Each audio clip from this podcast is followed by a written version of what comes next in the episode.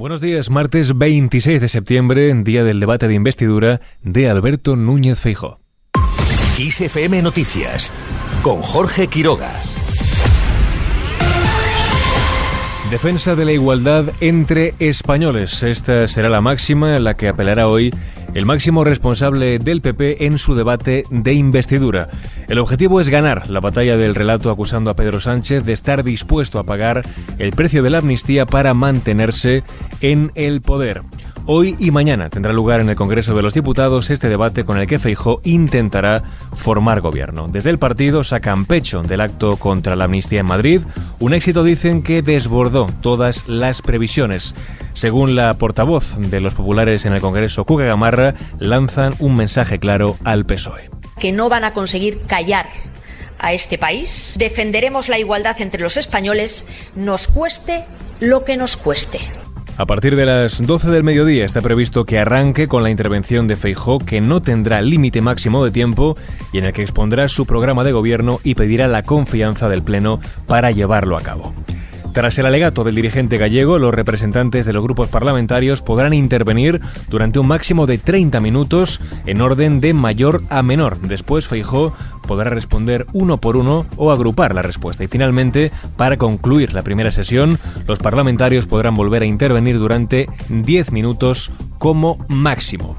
La primera votación será mañana miércoles en día 27. Feijó necesita, recordemos, la mayoría absoluta para esta primera votación. 176 diputados de momento, solo tiene garantizados 172.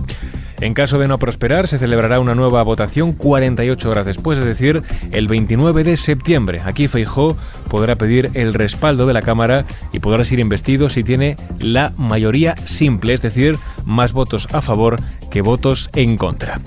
Si tampoco consigue la mayoría simple, de nuevo será el mismo procedimiento que hace un mes. El rey volverá a consultar a los representantes de las diferentes formaciones del Congreso y propondrá un nuevo candidato. Si en dos meses de la primera votación de investidura, es decir, el 27 de noviembre, no hubiera líder del gobierno, Felipe VI deberá disolver las cámaras y convocar nuevas elecciones. Mientras, en la dirección del PSOE no esperan nada nuevo del discurso de Feijó, creen que dirá más de lo mismo con sus continuos ataques a la política impulsada por Pedro Sánchez, por lo que se alegran, dicen, de que concluya ya este más de un mes de espera en el que Feijó ha tenido a todo un país esperando.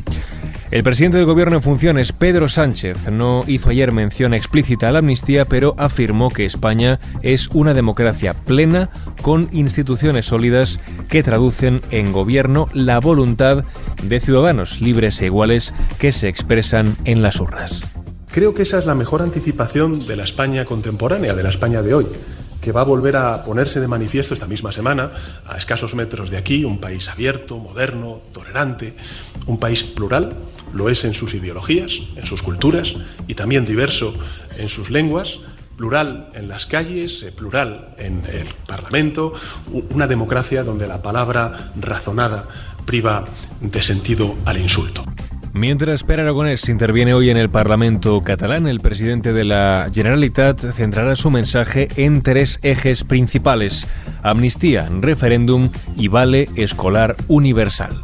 Un discurso que finalizará justo cuando comience en Madrid la sesión de investidura de Alberto Núñez Feijo. Al margen de este asunto, el Tribunal Constitucional resuelve a partir de este martes las peticiones de los condenados por los SERE de suspender cautelarmente sus condenas a prisión, todas con la excepción del expresidente de la Junta de Andalucía, José Antonio Griñán, que ha renunciado, si bien lo previsible es que sean rechazadas.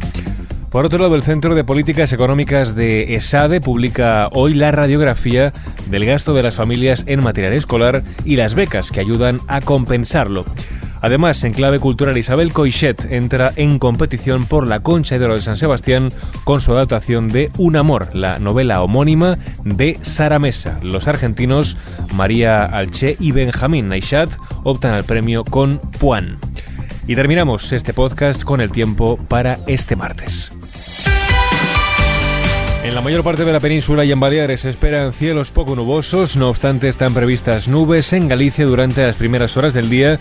En cuanto a las temperaturas, las mínimas van a bajar en el noroeste de Galicia y subirán en el resto del tercio norte, además de en la meseta. Así lo dejamos un día más. Susana León Garabatos estuvo al frente del control de sonido de este podcast.